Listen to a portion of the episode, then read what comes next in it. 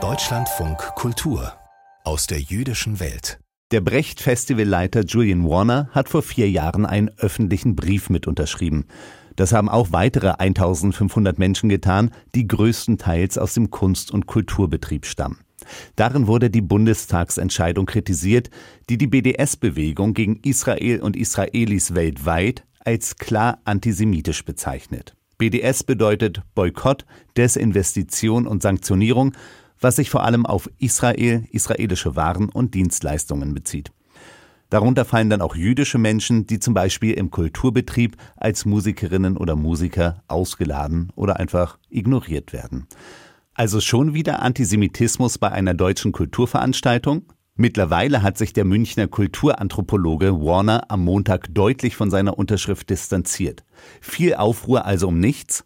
Die Antwort und wie es in Augsburg weitergeht, weiß Tobias Krone. Ein Augsburger Blogger hat die Sache ausgegraben und öffentlich gemacht. Julian Warner, Leiter des Brecht-Festivals, unterschrieb 2020 einen offenen Brief solidarisch mit der Initiative GG 5.3 Weltoffenheit gegen die Resolution des Bundestages von 2019, die zum Ziel hat, Künstler mit BDS-Sympathie nicht finanziell zu unterstützen. Der Aufruf ist ja einer der gerade nicht sich um die BDS-Bewegung als solche kümmert und sich dazu positioniert und die unterstützt oder nicht unterstützt, sondern der etwas ganz Basales einfordert. Es gilt quasi über diese Themen einen diskursiven, auch künstlerischen Austausch zu pflegen. Und man kann diese Themen nicht administrativ abfertigen. Sagt der Antisemitismusforscher Peter Ulrich im Interview. Neben Warner hatten etwa auch die Schriftstellerin Eva Menasse oder der israelische Historiker Moshe Zimmermann den offenen Brief unterschrieben. Den Festivalleiter mit seiner Recherche konfrontiert, wie es in solchen Fällen von Berichterstattung üblich ist, hat der Blogger nicht, wie er auf unsere Nachfrage hin erklärt. Kurz darauf meldete sich die Opposition im Stadtrat zu Wort. Die Augsburger SPD. Man erwarte eine Klarstellung und Distanzierung Warners von der BDS-Kampagne.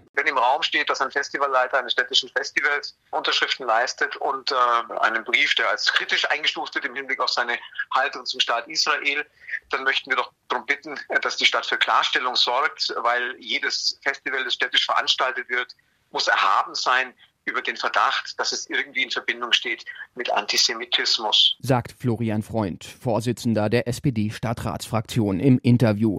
Auch er hatte zuvor nicht mit Julian Warner über den Vorwurf gesprochen.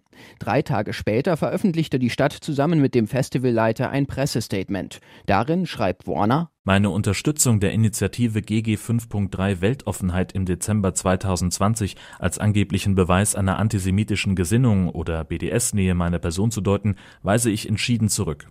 Nichtsdestotrotz möchte ich meine Position verdeutlichen. Mein Mitgefühl und meine Solidarität gilt Jüdinnen und Juden hier in Israel und weltweit, die tagtäglich mit Antisemitismus konfrontiert sind und durch den verbrecherischen Angriff der Hamas um Leib und Leben fürchten. Der Kulturreferent, das Kulturamt und die Festivalleitung stellen sich in dem Schreiben vor Warner und bezeichnen die Vorwürfe als Zitat Hetze und Meinungsmache. Der Punkt ist, dass Julian Warner als Person für uns eine absolut integere Person ist, die mit großem Engagement und wirklich beispielhaft für die Kulturarbeit in einer Stadt dieser Größe dieses Thema bearbeitet. Sagt Kulturreferent Jürgen Enninger im Interview. Für diese Integrität finden sich zumindest deutliche Hinweise. In einem anderen Zusammenhang zeigte sich Warner sensibel für Antisemitismus, ungefragt und lange vor dem Hamas-Überfall. In einem Gespräch im Deutschlandfunk im Oktober 2022 äußerte er sich da zum Thema kulturelle Aneignung, das der Journalist Jens Balzer in einem Buch thematisiert hatte und der dabei die schwarze Hip-Hop-Gruppe Public Enemy als positives Beispiel für kulturelle Wiederaneignung schwarzer Musiktraditionen dargestellt hatte. Dazu Warner. Da würde ich halt sagen, es ist insofern eine Idealisierung, als dass er dann natürlich dem auch bei Public Enemy herumschwelenden Antisemitismus, die Macho-Kultur, den schwarzen Nationalismus, der da drin hängt, dafür leugnen muss. Das zeigt doch, dass Julian Warner offensichtlich eigentlich recht aufgeschlossen ist und viele relevante Aspekte dieser Thematik bemerkt. Er hat eine Sensibilität offensichtlich für Antisemitismus. Sagt der Antisemitismusforscher Peter Ulrich. Ob sich die SPD vor ihrer Forderung der Distanzierung mit der Personalie Julian Warner auseinandergesetzt hat? Nein, war im vorliegenden Fall auch nicht notwendig. Jedenfalls durch eine Unterschrift konnte man zumindest die Frage mal stellen, ja, wie hast du es, wie hältst du es denn? Sagt der Fraktionsvorsitzende. Ein Interview will Julian Warner zum jetzigen Zeitpunkt nicht geben. Interessant gewesen wäre, warum der Festivalleiter einen Tag später seinem Statement noch eine ausführliche Ergänzung hinterher schickte.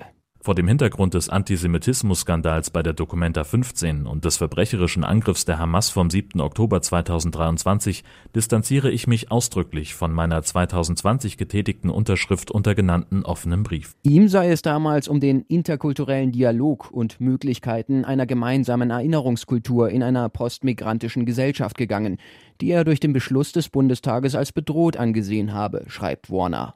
Er bedauere sehr, dass im Rückblick die Initiative Weltoffenheit eher zu einer Normalisierung des Antisemitismus beigetragen habe. Wir haben es einfach nochmal verdichtet, um wirklich deutlich zu machen, dass es da eine ganz klare Distanzierung gibt. Sagt der Kulturreferent und ergänzt, Julian Warner habe auch das zweite Statement aus eigenem Antrieb verfasst.